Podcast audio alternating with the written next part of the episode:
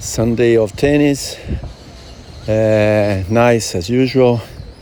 Today not so long, a little less than one hour doing the doubles.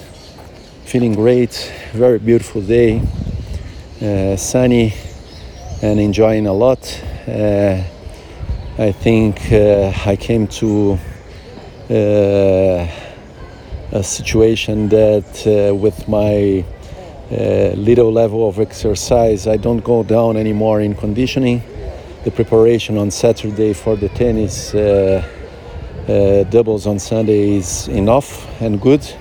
So I enjoy, have fun, and feel my body okay. So that's nice. Let's see how it goes. And uh, feeling good and ready for another week.